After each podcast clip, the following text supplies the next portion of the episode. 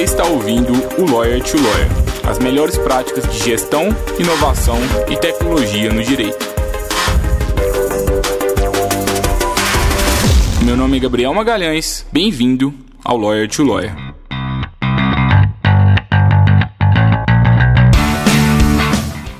Olá, advogado, olá, advogada, seja bem-vindo, seja bem-vinda a mais um Lawyer to Lawyer da Freelaw.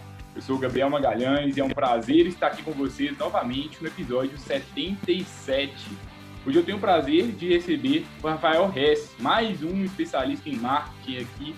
Tenho o prazer de receber, sem dúvidas, um dos, dos maiores especialistas em marketing, tanto é, fora do, do, contexto jurídico, mas também especificamente no contexto jurídico, né? Que é um pouco, um pouco raro da gente se ver aí profissionais de marketing especializando nessa área recentemente aí o Rafael ele lançou aí um mini curso de marketing para advogados lá no YouTube, é muito bacana o, conteúdo deles. E eu vou ler um pouquinho aqui do, do, currículo dele, que é de peso, viu? Acho que vocês vão gostar, estou bem animado. É, hoje o conteúdo vai ser bem prático e eu acho que se você quer conseguir mais clientes na advocacia, eu recomendo fortemente que você fique até o final desse episódio. O Rafael ele é especialista em marketing de conteúdo, professor de MBA e extensão em em diversas universidades, entre elas a ESALC da USP, a HSM, a, e, a ESPM, a INSPER e a FGV. É, ele também é palestrante em diversos dos melhores eventos de marketing digital do Brasil, é o fundador da Web Estratégica, uma das maiores agências de marketing digital do Brasil, que conta com empresas gigantes no portfólio de clientes. Isso mesmo, Leroy Merlin, Hotéis.com, R7, Oi. O Rafael também ele é professor da nova escola de marketing. Se você não segue a nova escola de marketing, aproveita, vai no Instagram, pesquisa aí nova escola de marketing. Os conteúdos deles são muito bons, a gente se espelha bastante no que eles fazem por lá. Então, recomendo muito que vocês busquem pelos conteúdos deles. É, e por fim, o Rafael também tem um livro best-seller, né? O Marketing Conteúdo, a Moeda do Século XXI. Livro muito legal que a gente já leu aqui na Freeló também, uma outra das nossas referências. Rafael, te disse antes do episódio, uma honra para a gente estar tá te recebendo aqui. Nós somos fãs aí do seu trabalho. Muito obrigado pela generosidade em compartilhar conhecimento aqui conosco.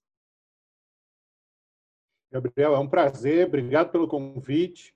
Obrigado pela oportunidade de falar um pouquinho, de espalhar a mensagem de atingir mais profissionais e ajudar mais gente a aprender a se posicionar, a vender, desmistificar um pouco o marketing, né? Muita gente acha que marketing é uma ciência da enganação, é um jeito de tirar dinheiro das pessoas, e o marketing de verdade é muito mais interessante, mais profundo do que isso. Então, vamos lá, vamos bater um papo. Estou à disposição aqui, vai ser um grande prazer.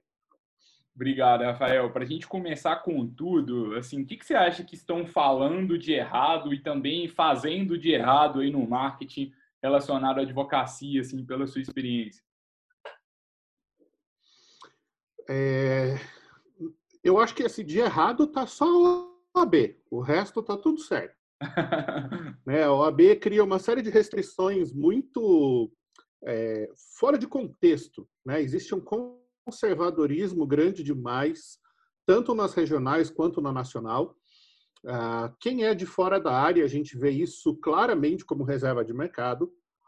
Não é só o fato de ter uma fiscalização ou ter um conselho de ética muito forte, como também acontece nas áreas de saúde, né, na psicologia, na medicina, é, em outras práticas, como acontece no CREA, por exemplo, né, no Conselho de Engenharia, que envolve risco à vida humana, então, logicamente, a fiscalização tem que ser muito pesada. É, mas a OAB acaba impondo alguns limites que eu acho que vão além do que seria o razoável, além do que seria o bom senso.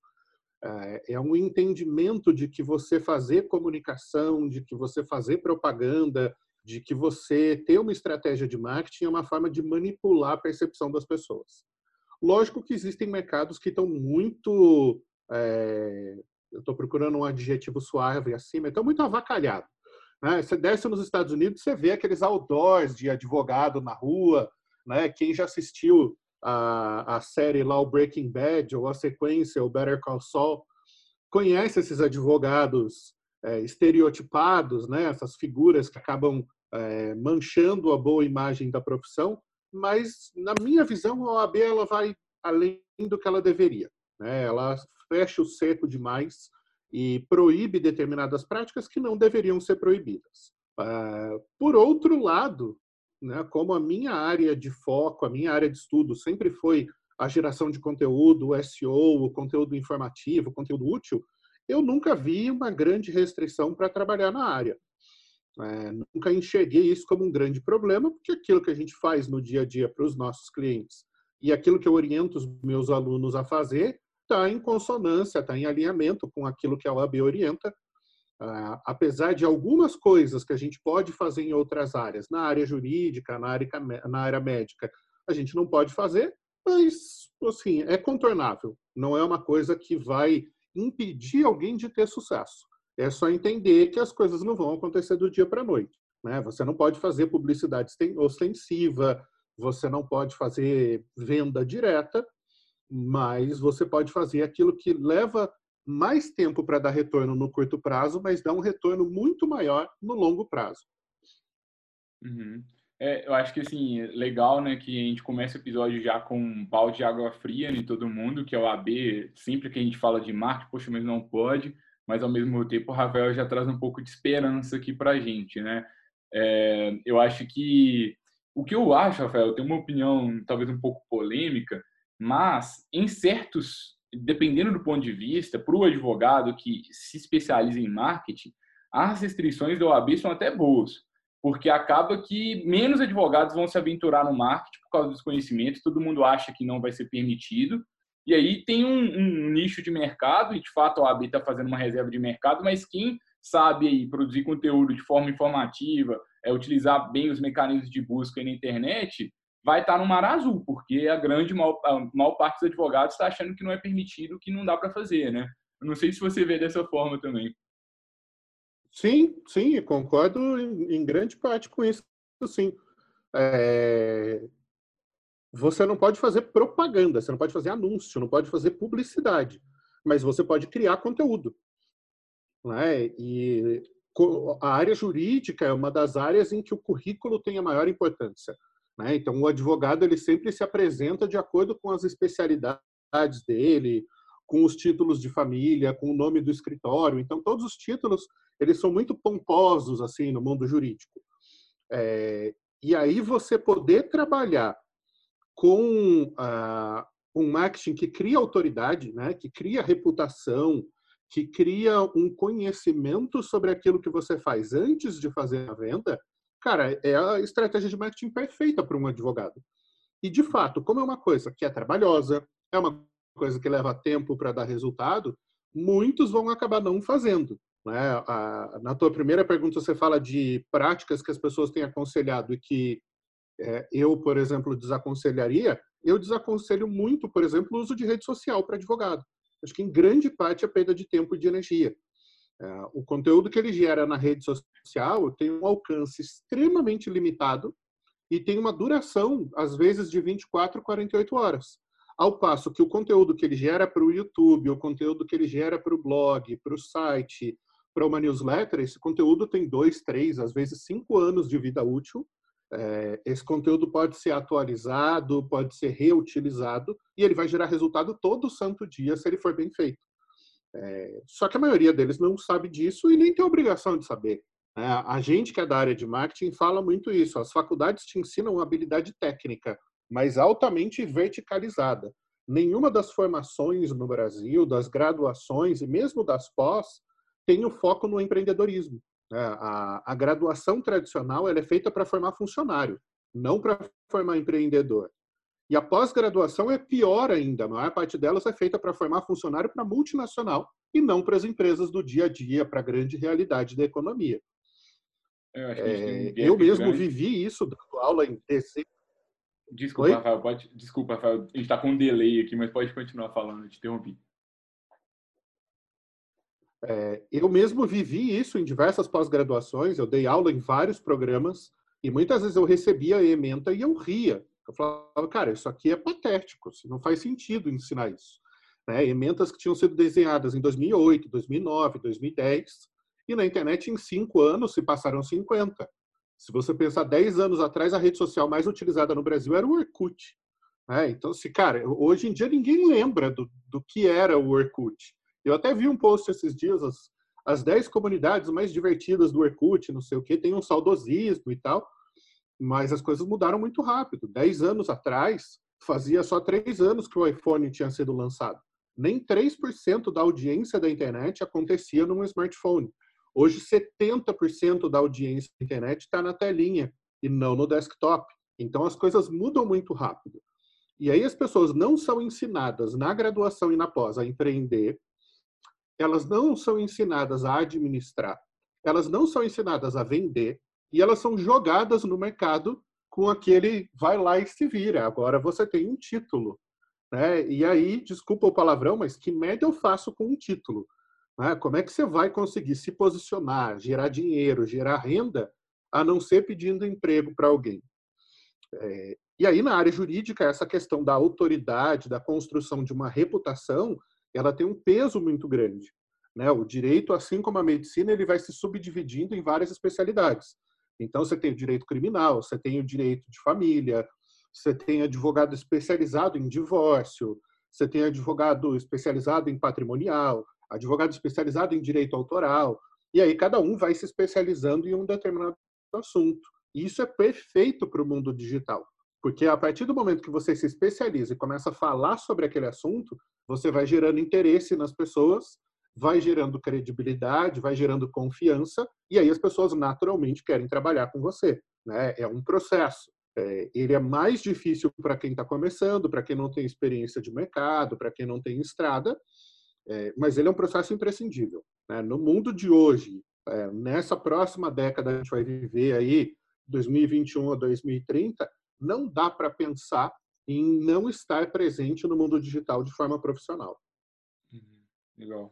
Queria destacar dois pontos que você trouxe, Rafael, que eu acho bem interessante. Primeiro, a questão das faculdades não, não estarem preparando a gente para o mercado.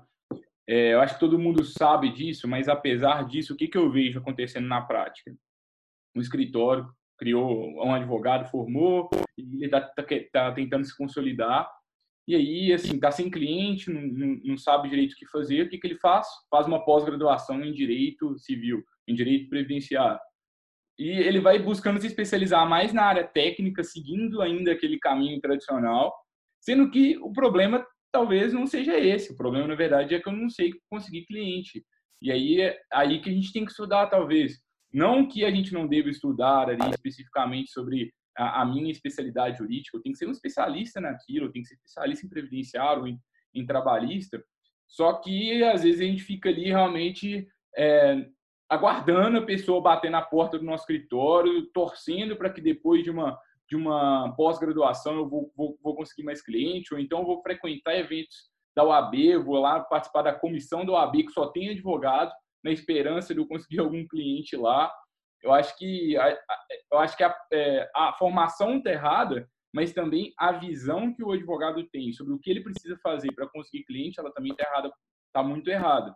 E aí, o segundo ponto que eu queria destacar da sua fala é que você já traz uma fala aqui que a gente, inclusive, por sorte, a gente já estava concordando com você já alguns episódios anteriores também, sobre a questão das redes sociais, que eu acho que choca um pouco, assim, né? Porque, a primeiro momento, né? Porque, poxa, não é na rede social que eu tenho que estar, não é lá que é o primeiro passo, né, para eu, eu é, digitalizar o meu escritório, que é um termo muito utilizado. Hoje está todo mundo no Instagram. Como é que eu não vou pro, é, não vou lá nesse Instagram? É, por que, que você acha que as redes sociais não são uma, uma boa opção assim de início? E, poxa, eu já fiz essa pergunta aqui em outros episódios, mas eu vou repetir para você também. É, mas se as pessoas leem artigos no blog, assim, faz sentido? É, é, alguém ainda lê? Porque hoje a gente não está na era do vídeo. É uma frase que a gente escuta bastante aqui também. Bom, vamos, vamos começar do fim para o começo. Né? A, a gente vive um país que é analfabeto funcional. 38% da população brasileira não consegue interpretar um parágrafo de texto. Então, logicamente, que vídeo ajuda mas não é todo usuário que gosta de assistir vídeo e não é todo assunto que deve ser tratado em vídeo. Quando ah, a gente está na era do vídeo, aí você vai ver os 100 maiores youtubers. Quais são os assuntos deles? Viagens, entretenimento, gastronomia, videogame, é, carro, maquiagem. Então, assim, não são assuntos pesados. São assuntos que levam interesse para a pessoa física, não para pessoa jurídica. Né? Que são assuntos de interesse pessoal, não de interesse profissional. Então, assim, ah, mas o advogado deve fazer vídeo? Eu acredito que deve. Né? Eu falo muito isso, eu tenho muitos alunos que me escrevem, eles assinam o nosso curso, mas aí eles me mandam inbox para perguntar coisas, né? Aí, assim, ah, prof, eu tenho vergonha de fazer vídeo porque eu sou feia. Eu falei, filha, você já me olhou? Eu sou gorda, eu sou feio, eu sou torto, eu sou caolho e eu gravo vídeo, sabe? Não, não, não é isso que faz a diferença. Ninguém liga na Globo News para ver o Sagenberg porque ele é bonito, é porque ele é bom. Ninguém acredita no Drauzio Varela que é porque ele é galã, é porque ele é bom no que ele faz. Então a beleza não é preponderante. É óbvio que você não vai se apresentar de qualquer jeito, é, mas não é isso que faz a diferença. É muito mais a eloquência, a, a confiabilidade que você transmite e a humanização que o vídeo traz. Em relação às redes sociais, o que, que acontece? Eu vejo as pessoas se baseando em exceções, tentando fazer valer como regra. Ai, mas a doutora não sei o que tem 100 mil seguidores, tem 100 mil seguidores. Ah, o doutor X tem 25 mil seguidores. Ah, mas tem um especialista X que tem 50 mil seguidores. Falou, tá, lista para mim 100 pessoas que têm mais de 20 mil seguidores. Na sua área, não tem, não existe. E aí você vai ver, os especialistas que estão falando lá, eles estão falando de temas muito específicos. Em geral, temas que interessam para em nível pessoal, não em nível é, profissional.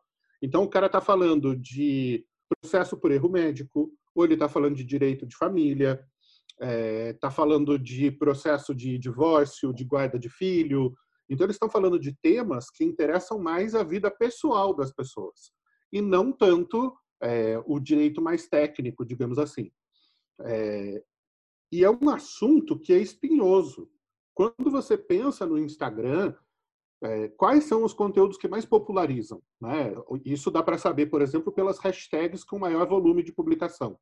Cara, as pessoas estão lá para postar foto de viagem, foto de comida, é, assistir vídeo de humor, assistir vídeo de erro, né? gente caindo em prática de esporte, batendo carro, fazendo bobagem. É, é uma rede muito focada no entretenimento, né? em você ficar ali gastando tempo. As pessoas seguem celebridades, dica de maquiagem, dica de organização do lar, é, dica de moda e coisas nesse sentido. É, mas você não tem um, uma preponderância tão grande do profissional sendo seguido lá. É, é, óbvio que assim, ah, mas então eu não devo usar o Instagram? Não, usa, não tem problema você usar. Mas não apoie a sua estratégia no Instagram acreditando que porque um determinado advogado tem 100 mil seguidores, você também vai ter. E aí você precisa entender de onde vieram esses 100 mil seguidores. Porque tem gente que entrou no Instagram em 2016, em que o crescimento orgânico era exponencial, e o cara cresceu 80 mil seguidores. E aí de lá para cá ele cresceu mais 20 mil. E você olha 100 mil e fala, ah, não, eu vou entrar, eu também consigo. É, muitas dessas pessoas têm participação na mídia tradicional. Tem um quadro numa rádio, uma coluna num jornal, participaram de um programa de TV, ou de alguma forma tem uma exposição que leva esses seguidores para lá. Então não é um processo que é fácil. Né? O Instagram está cada vez mais difícil de crescer organicamente. E as outras redes sociais, algumas fazem sentido. LinkedIn, por exemplo, faz muito sentido. O YouTube faz muito sentido. Agora, o Pinterest não vai fazer tanto sentido para um advogado ele faz para uma empresa de reformas, de arquitetura, é, para uma empresa de viagens. Ele faz sentido, por exemplo, para Leroy Merlin, que é cliente nosso. Eles têm 4 milhões de seguidores no Pinterest. E aí o que, que as pessoas querem ver lá? Foto de decoração.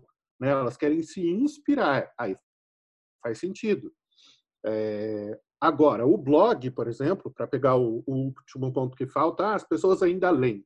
Eu tenho um artigo, se eu não me engano, é de 2001, é, falando sobre esse mito de que as pessoas não leem. As pessoas não leem na internet como a gente lê no papel, por exemplo.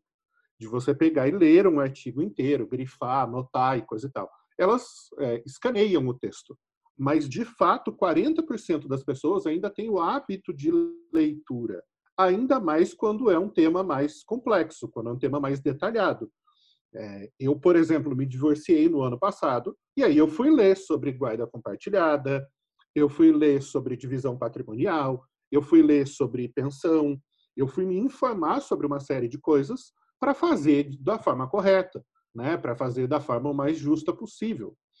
E hoje em dia a gente tem um, um cliente que ele é mais exigente, ele é melhor informado, ele tem mais acesso à informação. Também tem mais acesso à desinformação. Isso de fato acontece, né? mas não vamos nem entrar na, na discussão aí de fake news e de informações plantadas. Agora, se você não aparece quando esse cliente está em busca de informação, ele jamais vai saber que você existe. Então, no momento em que ele está tomando a decisão de compra, em que ele está buscando um advogado, ele não vai nem saber é, que existia uh, aquela determinada possibilidade. Eu desconhecia até o ano passado o termo alienação parental. Foi só depois que eu passei pelo processo de divórcio e de disputa de guarda que eu fui entender o que, que era alienação parental. Né? Que eu fui afastado dos meus filhos durante cinco, seis meses. Então, aí eu encontrei uma advogada especialista em alienação parental, professora de graduação e pós-graduação em direito de família, autora de artigos, de vídeos, é, de uma série de materiais, e aí ela virou minha advogada. E depois de virar minha advogada, virou advogada da minha namorada e hoje é amiga nossa. Né? Então o relacionamento saiu do profissional para o pessoal.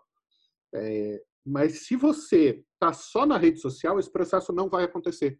Quando as pessoas buscarem por você no Google, elas não vão te encontrar, porque o conteúdo de dentro das redes sociais, em geral, não é ranqueado no Google. Né? Então, ele não vai aparecer para quem está buscando por você.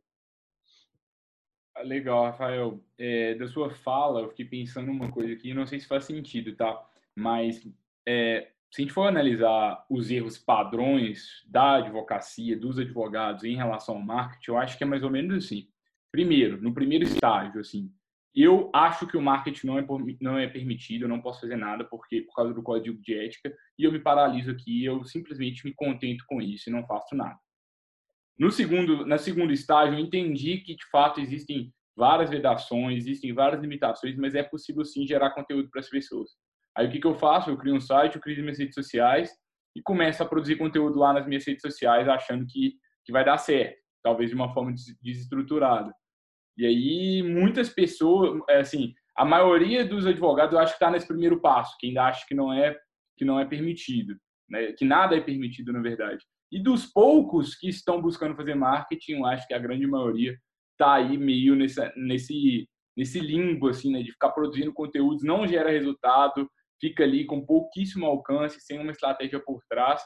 É, e eu queria saber de você, primeiro, se você concorda com isso, discorda, e segundo, é, que, que a gente qual que é o passo a passo? Eu sei que não dá para a gente passar aqui em poucos minutos, assim, né? mas como que eu começo uma estratégia, de fato, para o escritório de advocacia, assim, uma estratégia sólida que vai dar resultado no longo prazo? Bom, se a gente vai falar de estratégia, a gente vai além do que tradicionalmente é entendido como marketing digital. É, dentro do marketing existe um conceito chamado posicionamento, que é o conceito fundamental do marketing. Ele é a coisa mais importante de todo marketing, é posicionamento, que é exatamente a posição que você vai ocupar na mente dos seus clientes. Então, quando falo, por exemplo, de carro esportivo, grande parte das pessoas lembra de Ferrari. Então, a Ferrari tem um posicionamento como uma fábrica de carro esportivo. Quando eu falo, por exemplo, de que bom, no Brasil a gente vai ter como a principal recorrência na mente a bom. É uma marca que desde a infância está na cabeça. Se a gente for para outros países, essa marca pode mudar, por exemplo, para Häagen-Dazs.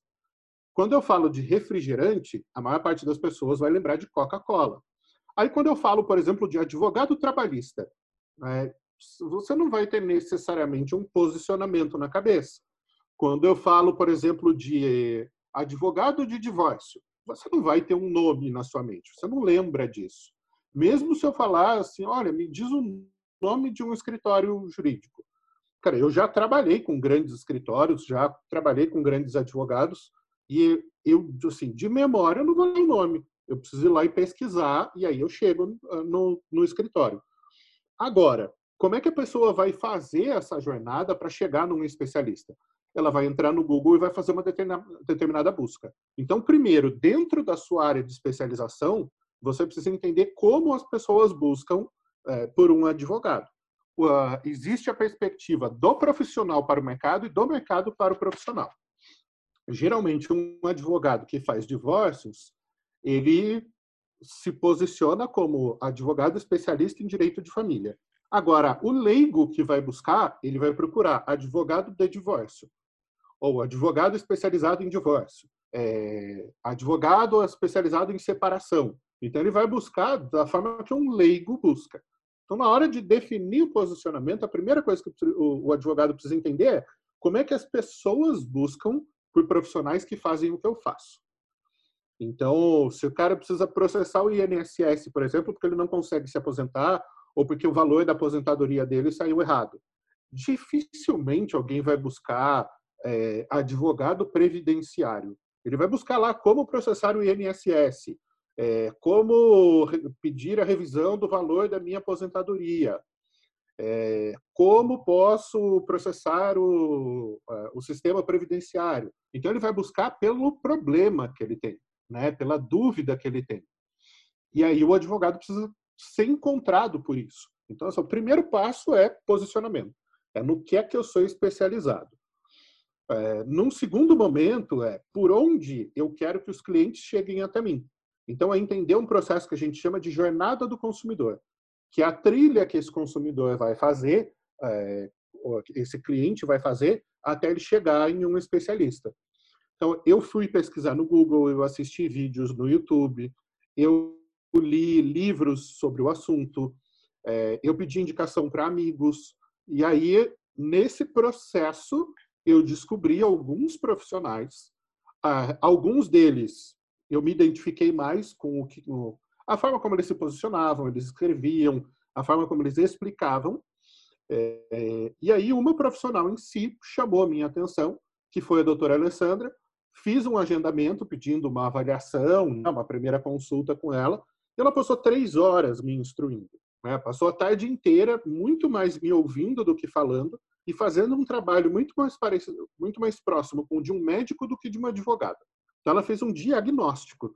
Né? Ela ouviu as minhas dores, ouviu os meus problemas, é, entendeu onde é que eu queria chegar, e aí ela ofereceu um formato de trabalho que é, resolvia aquele problema. E depois daquelas três horas conversando com ela, eu jamais pensaria numa segunda opinião. Eu tinha tanta certeza de que ela era a pessoa certa para me auxiliar naquele momento que eu não consideraria jamais outro advogado para esse assunto né, ela passou a ser a pessoa da minha total confiança para isso. Quando eu fui tratar, por exemplo, de testamento, aí eu recorri a um amigo lá de Belo Horizonte, que é especializado em direito empresarial, mas que estava tratando do testamento de dois empresários de uma empresa lá que ele assessora. E uma vez, num, num bate-papo, numa cerveja lá em BH, ele comentou comigo é, de coisas que eu deveria pensar o dia que eu fosse fazer um, um testamento. Falei, cara, eu, eu me acho muito novo para pensar nesse assunto. Ele falou, pois é, mas você pode atravessar a rua, ser atropelado, e aí como é que seus filhos ficam? Né? E desde então esse tema ficou na minha cabeça. É isso que outro dia eu chamei ele e falei, cara, tá na hora de pensar nesse assunto. O que, que você me indica? Ele falou, cara, eu estou muito ocupado, porque ele trabalha na área corporativa, falou, não consigo te atender, mas eu vou te passar um contato que é especialista nisso. E aí a gente está lá conversando e vendo qual é a melhor forma de fazer o que eu quero. É, então, é preciso entender que você vai escolher uma posição e aí você vai começar a ocupar essa posição gradualmente, até que você forme uma carteira de clientes, até que esses clientes comecem a te indicar outros clientes, até que você tenha um portfólio de processos, é, de resultados que você possa mostrar, é, que você possa é, construir cases sobre a forma de, de tratar um determinado assunto, isso leva um tempo. Né? Isso não é uma coisa que vai acontecer em um, dois anos. Né? Construir uma carreira é muito lento no começo e depois de um determinado tempo você chega num patamar em que as coisas já estão muito bem. É, e, logicamente, esse patamar vai variar, vai variar de pessoa para pessoa. Mas um ponto que você colocou, eu bato sempre com os alunos. Outro dia, uma aluna jornalista me escreveu: Flá, eu não estou conseguindo emprego na área de jornalismo e eu vou fazer um mestrado. O que é que você acha? Eu falei: eu acho que vai dar errado. Porque quem faz mestrado é quem quer seguir carreira acadêmica, carreira de pesquisa, é, quer dar aula em graduação, em pós-graduação e tal. Você fazer um mestrado para o mercado não tem o mesmo valor do que ter um mestrado na academia. Ah, mas então eu devo fazer uma pós? Eu falei, cara, não. Você deve procurar um emprego. Porque empresa só contrata quem tem experiência na área. Não adianta você acumular uma graduação, uma pós-graduação, um mestrado e um doutorado e não saber fazer o trabalho. Você está só estudando, estudando, estudando, mas não está aprendendo a trabalhar. Né? Não está aprendendo a se vender como profissional. Você acredita que simplesmente empilhar títulos vai te tornar um profissional melhor e a, a distância entre a academia e o mercado é cada vez maior. Né? É, eu mesmo reparei durante o meu processo no ano passado que, assim, algumas petições quem escrevia era o sócio do escritório, outras era a assistente dele. E o, a qualidade do, do material era gritantemente diferente. Porque ele, apesar de ser, bom, deixa quieto, ter 15 anos de mercado, é, tinha um. Como é que eu posso colocar um adjetivo certo para isso? É, ele tinha experiência prática de como colocar aquilo em texto. Ele sabia escrever de forma que o juiz fosse entender. E a assistente dele, que provavelmente estava em começo de carreira, ainda não tinha essa, digamos, eu vou usar um termo que é errado, mas não está me ocorrendo um adjetivo melhor. Essa malandragem do dia a dia, né? Essa experiência de como fazer a coisa acontecer. É, e aí era nítida a diferença de qualidade entre uma petição e outra. Uma delas eu li e brinquei com a minha advogada. Falei, cara, eu escreveria algo melhor, sem ter estudado direito. Então, assim, é, é preciso entender que é um processo. Né? E que o advogado não foi treinado para fazer isso. O advogado foi treinado para fazer direito. Ele foi entender, treinado para defender um ponto de vista dentro de uma determinada lei, né? e de provar que algo está certo ou está errado. É, ele não foi treinado para vender essa competência no mercado. E se ele quiser ter sucesso empreendendo como advogado, sendo sócio de um escritório ou trabalhando em um escritório, ele vai precisar aprender a se vender.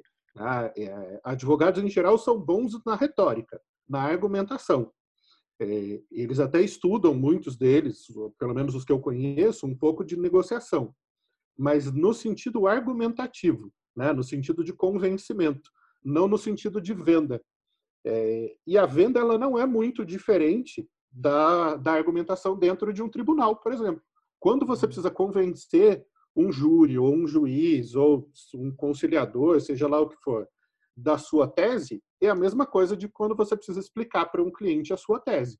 Pelo código de ética, você não pode forçar um cliente ou distorcer as informações de forma que o cliente tome a decisão. Você tem que ser ético e apresentar aquilo de uma forma relativamente neutra. É, mas o fato de você dar as informações ah, de forma estruturada para que a decisão daquele seu cliente seja melhor, é, não infringe o código de ética e facilita com que aquela pessoa tome uma determinada decisão. Né? Então, é um processo que precisa ser aprendido. Uhum. Legal, pessoal. Dicas valiosas, hein? Primeiro, né, vamos pensar um pouco no posicionamento, quem que, quem que você, quem que o seu escritório é, quem que vocês querem ser, né? É, eu gosto muito do conceito do Golden Circle, do Simon Sinek, que ele fala muito de, de comece pelo porquê, pesquisa, a gente vai deixar aqui na descrição do episódio também, se você ainda não tiver é, assistido esse, esse conteúdo, vale muito a pena, acho que é 17 minutos ou 21 minutos, salvo engano, tá lá no TED, eu acho que é o TED mais escutado da história, salvo engano, tem mais de 20 milhões de, visualizações. Ele fala um pouco sobre isso, de encontrar um pouco do porquê, fala um pouco de posicionamento, pode ajudar um pouco nessa fase. É, depois que você entende um pouco do porquê, o Rafael traz aí né, a importância de a gente entender como que essas pessoas pesquisam no Google, uma análise empática mesmo do seu cliente e aprofundando um pouco mais na análise empática, é, qual que é a jornada de, de compra desse cliente, né? Poxa, o que, que, que, que ele quer quando ele ainda não te conhece, depois quando ele te conhece ali na primeira reunião, o que, que ele espera, e aí você cria um processo é, redondo, assim, digamos, né? Que funciona, que flui bem, que atende bem, que surpreende as pessoas, e a paciência, né? Que é um ponto muito importante, demora. A advocacia é um negócio de longo prazo, a gente sempre traz isso. Eu acho que se você tem um escritório, você não está pensando em fechar ele daqui a cinco anos, provavelmente criei o escritório, eu quero que ele dure por gerações, geralmente, é assim que acontece, passa de pai para filho. É, ou então, ok, pode até ser, um, eu estou pensando em fechar o escritório daqui a pouco, tudo bem, mas é, é bem diferente, assim, um escritório versus uma empresa de tecnologia, por exemplo, que a gente, às vezes a gente quer copiar a estratégia de uma empresa de tecnologia, que quer vender a empresa daqui três anos, daqui quatro anos, é muito diferente de um, de um contexto de um escritório. É, Rafael, quando você ficou falando, eu fiquei com duas questões que trazem muito para a gente aqui na Freelock, é o seguinte, Google Ads e Facebook Ads, anúncios para advogados, o que, que você pensa sobre isso? E a segunda coisa é site para advogado. Minha opinião sobre site, eu já vou dar aqui para ver se você concorda ou discorda, é que, primeiro, é, quando a gente faz uma análise dos sites dos escritórios, quase todos são muito ruins, bem parecidos, né? É, mas, ao mesmo tempo, eu vejo que muito escritório gasta muito dinheiro com site e pouco dinheiro com marketing. Às vezes fica com um cartão postal lindo ali na internet, é, dos poucos sites bonitos, mas não tem. É, eu estou investindo num lugar que vem 10 visitantes por mês, ou, ou, menos do que isso, às vezes, ou 50 pessoas. Será que vale a pena tanto investimento em site quando a gente ainda é irrelevante na internet? Eu questiono bastante isso por aqui. O que você pensa sobre esses, esses temas aí? Eles entram na estratégia em qual momento? Assim? Para mim, o site é a primeira coisa que o advogado tem que fazer. E hoje existem recursos para você fazer sites bons e baratos. Eu vejo muita gente assim, ah, eu fiz o meu site no Wix, ou eu fiz o meu site na plataforma do UOL, ou na plataforma de não sei o quê. Eu sempre recomendo o WordPress. WordPress é uma plataforma global para publicação de sites e de blogs. Tecnicamente, a gente chama ele de CMS, Content Management System, né? sistema de gerenciamento de conteúdo. Ele é muito simples de mexer. Ele foi criado originalmente para você fazer um blog, mas ao longo dos anos ele evoluiu para você poder criar um site inteiro. É, eu tenho três sites e os três são blogs e os três são feitos em WordPress. Eu tenho meu site pessoal, como palestrante, como profissional de marketing, que é o rafaelreis.com. Eu tenho o site da minha consultoria, que é webstratégica.com.br, e eu tenho o site da minha escola, que é o novaescolademarketing.com.br. Os três são blogs. Então, sim, é, é, é a melhor ferramenta na minha visão. Você pode utilizar um blog já pré-instalado, então isso não é caro. Você registrar uma hospedagem de domínio, fazer o seu site.adv.br e um site em WordPress. WordPress geralmente tem temas que você pode comprar. Eu hoje mesmo comprei um tema, custou 59 dólares. Tudo bem, o dólar está 5 reais, beleza, saiu 300 reais. Mas por um tema profissional, é extremamente barato. E aí você vai ter um site de qualidade, um site personalizado, é, com as suas cores, com o seu logo, numa tecnologia que é 100% amigável com o Google. Então, site, para mim, é um investimento que não é discutível. Né? Eu tenho um amigo que é o Leandro Colaneri, que é advogado. Ele começou registrando o domínio para ter o leandro.colaneri.adv.br, que eu falo, cara, é um dos e-mails mais legais que eu já vi, que é nome, arroba, sobrenome. É, e ele demorou um tempo para fazer o site, mas ele já tinha o domínio e a hospedagem com e-mail profissional. Então, assim, você recebeu um e-mail de Gmail, de Hotmail, de, sei lá, do Bol, é muito amador. Né? Então, fica, fica muito tosco. Assim, no mínimo, um e-mail personalizado profissional o advogado tem que ter. Uhum. É, até pela questão de sigilo, de segurança, né, segurança de informação, coisa e tal. Uh, feito o site, eu me preocuparia em começar a publicar conteúdo, nem que fosse uma vez por mês. E um conteúdo informativo. Né? Um, um, ponto dentro do marketing de conteúdo que eu defendo muito é o seguinte: eu sempre trabalhei muito no mercado B2B, vendendo empresas eh, de empresas para empresas. Só nos últimos 5, 6 anos é que eu comecei a trabalhar mais no B2C, falando direto com o cliente final. E geralmente são vendas complexas, são vendas chatas. Né? Não é um produto tipo Coca-Cola, Pringles, Ruffles, é, Red Bull, que é um produto de consumo, né? que ele é divertido, que a propaganda é legal. Não, é um produto que você precisa de informação para tomar decisão de compra. Então, vender uma pós-graduação, vender um software, vender é, um serviço de advocacia, ele é algo complexo. Então, ele demanda informação para isso. E aí o conteúdo explicativo é muito útil, ele é muito importante. O Jay Baer é um autor, um autor americano que escreveu um livro chamado Utility. Ele faz um trocadilho com o do YouTube e utilidade. É, e a, basicamente a tese que ele defende é o seguinte: se você não pode ser divertido, seja útil. Né? Então você não vai conseguir transformar um assunto espinhoso em um assunto legal. Né? Ah, hoje a gente vai fazer um happy hour sobre direito previdenciário. Ah, não, não vai rolar, né? não vai ser interessante. Agora, você pode escrever sobre o direito previdenciário. Quais são os seus direitos? É, em quanto tempo você pode se aposentar? Se você trabalhava numa área com periculosidade, o que, que isso acrescenta sua, na sua aposentadoria? Quais são os documentos que você tem que ter? Quais são as etapas para você reclamar a sua aposentadoria? Como é que você pede uma revisão de pensão ou de aposentadoria? É, como é que você consegue isso? Como é que você consegue aquilo? E da onde saem essas dúvidas? Dos próprios clientes. As próprias pessoas que recorrem ao advogado vão perguntar isso no e-mail, por telefone, no WhatsApp, no formulário de contato do site. E a dúvida de um, via de regra, é a dúvida de 100. Então, toda vez que você escreve um texto e publica no seu site, o Google vai começar a rastrear esse texto e ranquear ele lá dentro, e aí, gradualmente, esse texto pode ganhar reputação. Existe um processo para isso, que tecnicamente o SEO nem cabe a gente entrar nessa discussão técnica agora, porque é, é, é um assunto muito específico, mas é algo que o advogado tem que olhar. E aí, pegando lá o seu primeiro ponto sobre anunciar no Google e no Facebook, é, existem restrições diferentes de acordo com a regional da OAB. Algumas regionais proíbem, outras regionais ainda não discutiram, e a nacional tem algumas instruções é, que alguns entendem que permite, outros não. O que é que eu costumo sugerir fazer? Ao invés de você anunciar o serviço, você anuncia o conteúdo.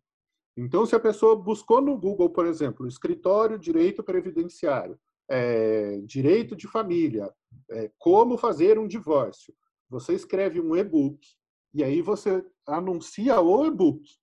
Fala, baixe o e-book X sobre direito de família, escrito pelo advogado Gabriel Magalhães, explicando quais são os 10 tópicos que você precisa saber para cuidar do seu divórcio e ter menos problemas. E aí a pessoa vai entrar, vai preencher nome, e-mail, WhatsApp e vai baixar aquele e-book.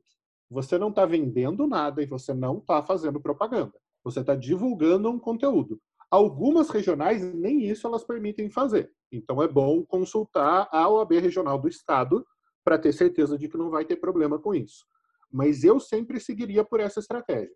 Por quê? Primeiro, você está ganhando a confiança da pessoa. Você está dando informação de qualidade, de graça e de forma organizada. O que é que vai acontecer? Automaticamente, essa pessoa confia em você. Você está construindo, ou está começando a construir uma autoridade na mente dessa pessoa. E aí você pode colocar lá no, na última página, em caso de dúvidas ou maiores informações, entre em contato com o nosso escritório. O que você não pode fazer é o call to action.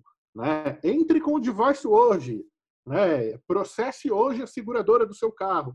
Você não pode fazer esse tipo de coisa dentro do direito. Mas você pode se colocar à disposição. Né? Então, em caso de dúvidas, entre em contato com o escritório e esclareceremos as dúvidas para você. E aí, naturalmente, isso vai engajar uma conversa. Dessa conversa, você marca uma primeira consulta, um primeiro atendimento, e aí o, o resto do processo acontece. É, então, eu iria nessa linha. No Facebook, isso já é mais complicado, porque no Google a pessoa foi lá e digitou as palavras do que ela quer. Então, você sabe qual é a intenção daquela pessoa. No Facebook, você faz a mídia para todo mundo e aí quem está interessado clica. Só que geralmente é, isso sai um pouco caro. Então, não é uma estratégia de entrada, né? não, não é a estratégia principal mas você pode impulsionar um determinado texto. Então, você escreveu um artigo no blog, você vai lá dentro do Facebook e você faz uma campanha de mídia para aquele artigo, de forma que você está simplesmente divulgando informação. E aí o próprio algoritmo do Facebook vai tentar é, encaixar isso para as pessoas que têm mais interesse naquele assunto. É, mas também não é um processo simples. Geralmente eu recomendaria a contratação de um especialista, de uma agência, de um consultor de marketing digital para fazer isso, porque a curva de aprendizado é longa. É, e o advogado tem que estar preocupado em fazer direito e não em aprender a anunciar sozinho. É bom que ele saiba fazer o básico, é, é, é, importante como uma ferramenta do dia a dia, mas eu não vejo que faz sentido ele se tornar um especialista em anúncios na internet. Uhum. Muito legal, Rafael. E gostei muito do que você traz, né? Eu vejo escritórios gastando 5 mil reais, 10 mil reais, 20 mil reais em um site. E, poxa, eu uso o WordPress. A gente também usa o WordPress aqui em todos os nossos sites. A gente sempre recomenda o WordPress. É, tem temas aí de 30 dólares, 50 dólares. É, e dá a cara profissional, sim. Às vezes a gente acha que não dá uma cara profissional, Inclusive, é, poucos sites que eu vejo de escritório são tão bonitos quanto os temas do WordPress. Eles são criados por designers né, e programadores, então já está meio que validado. Você pega um site ali, vai mudando o texto. É, aí o desafio é encontrar um, um, bom tema. Se você tiver, quer escolher o WordPress, aqui na, na Freeló a gente usa um que chama Divi, D-I-V-I. A gente gosta bastante. Tem outro que a gente gosta também que chama Elementor, também é bom é, e a gente, a gente geralmente recomenda quando perguntam para a gente. É, e sobre o Google Ads e o Facebook Ads, Rafael, o que eu acho é que o problema não é da ferramenta, né? O problema é da forma que a gente usa a ferramenta. Grande parte dos advogados usa mal o Google Ads o Facebook Ads, porque tenta, de fato, infringir ali de uma forma clara o código de ética. A maior parte das decisões que eu li, elas condenavam o uso da ferramenta mas porque o advogado ele estava claramente com fins ali de mercantilizar, de captar o cliente de forma direta. Eu acho que mesmo nos estados, isso aí é uma hipótese, tá? A gente teria que arriscar, fazer para e possivelmente arcar com os prejuízos disso.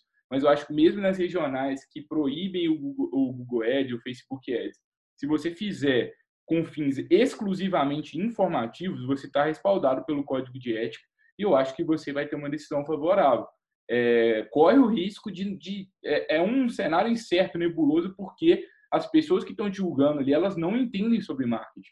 Então, esse é um, um grande problema, né? Rafael, acho que eu aprendi muito com você, aliás, acho não, aprendi muito com você, foi uma aula é, incrível, acho que está todo mundo aqui com a cabeça com muitas ideias, muita, meu Deus, por onde que eu começo e agora? Queria saber, assim, palavras finais, antes de você falar, eu já tenho algumas palavras finais, vai lá, vai no no YouTube lá do, do Rafael, busca o curso de marketing para advogados, vocês vão, vocês vão conseguir é, mais informações por lá. Também aí é, seguir o, o, o, Rafael, também a nova escola de marketing, é muito legal mesmo o trabalho deles, eu acho que vocês vão gostar bastante. E o livro do Rafael também, como a gente trouxe lá no início, acho que é um ótimo ponto aí de partida. Mas queria saber se faltou alguma pergunta, algum recado final que você queria trazer para a gente aí. Ah, se eu pudesse recomendar um assunto dentro da área jurídica, é marketing de conteúdo. É, eu sou suspeito para falar, porque é, eu fui o primeiro autor de marketing de conteúdo no Brasil. Eu sou provavelmente o cara que mais falou sobre marketing de conteúdo no país. Eu escrevi o livro mais vendido de marketing de conteúdo, é, mas é com boa intenção, não é com a intenção de vender o meu peixe.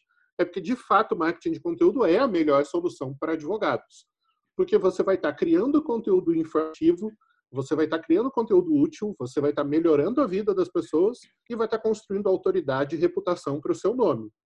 É, e isso é um processo, como a gente comentou no, nesse episódio de hoje. É, você vai fazer no começo de uma forma não otimizada, ao longo do tempo você vai aprender a otimizar isso, e conforme o escritório crescer e você tiver recursos, você pode contratar profissionais especializados, pode entender mais do assunto. Mas o marketing de conteúdo dentro do universo do marketing é com certeza o mais recomendado para advogados, o que vai trazer os melhores resultados a médio e longo prazo, é, e que é da natureza do advogado, que é escrever. Né? Eu costumo fazer piada com os alunos e falar: advogado gasta duas laudas só para dar bom dia.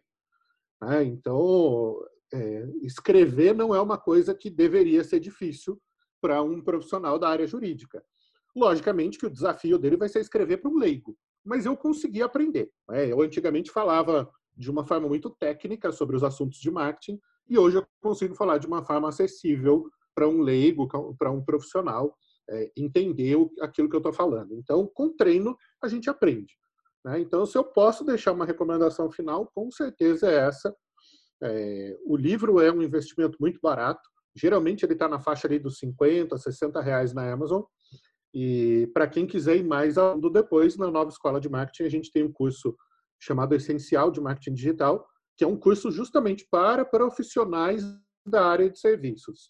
E advocacia é um serviço, então vai fazer muito sentido para quem quiser conhecer lá. A ideia de gravar um curso de marketing digital para advogados no YouTube é justamente criar um case de marketing de conteúdo. Tá? Então eu gravei sete aulas, são duas horas de conteúdo de graça, tá lá no YouTube, eu não cobro um centavo para as pessoas assistirem. E aí quem achar aquilo interessante pode escolher estudar comigo ou não. Eu não obrigo ninguém a nada, eu não fico fazendo call to action, eu não fico fazendo, empurrando o curso. Eu só falo, o curso existe. Se fizer sentido para você, se você gostou do jeito que eu explico, vem estudar comigo. Se não gostou, a amizade é a mesma, a vida segue e espero que o curso tenha sido útil. Então, é, é um tipo de filosofia de abordagem. Né? A gente se colocar à disposição e ajudar as pessoas cria credibilidade, cria reputação, cria confiança e daí nasce uma relação comercial frutífera. Muito obrigado, Rafael. Nós, como os pupilos aqui do, do Rafael, né, já bebemos bastante da fonte dele aí desde o início da nossa trajetória. É, nós concordamos integralmente com tudo aqui. Eu acho que é, sem dúvidas, a melhor forma da gente começar uma estratégia de marketing. É, queria muito agradecer a todos aí pela, pela audiência. Se você está nesse momento até agora no episódio, marca a gente lá no Instagram, marca lá Nova Escola de Marketing também no Instagram, mostrando que você está consumindo esse conteúdo. É, compartilha também com outros colegas que estão precisando de, de aprender mais sobre isso. Às vezes envia para o seu sócio, envia para outras pessoas do seu escritório aí que podem começar a se interessar sobre isso. Na próxima semana a gente vem pra, com mais um Lawyer to Lawyer. Espero que vocês estejam ansiosos, porque o, o, nível dos convidados vocês estão vendo aqui que está tá bem alto, graças a Deus. Eu acho que a gente realmente está ajudando vocês a crescerem, como a gente prometeu lá no início dessa temporada. É, e eu recomendo, se você ainda não se inscreveu na Free Law News, o link está aqui na descrição do episódio. Se inscreve lá, porque por lá você vai receber uma curadoria de conteúdos nossos. A gente vai até enviar conteúdos da própria nova escola de marketing na edição da, da semana desse episódio. A gente também envia conteúdos adicionais, uma versão, é, nossos insights assim em forma de texto com base no episódio. E lá no Instagram também, freelaw.work, você também consegue interagir conosco de uma forma mais próxima. Pode ser legal também a gente manter esse contato próximo. A gente gosta de dizer que a gente adora tomar um café com advogados inovadores e manda um direct para a gente lá, vai ser um prazer. A gente se vê na próxima semana, pessoal. Muito obrigado pela audiência. Tchau, tchau.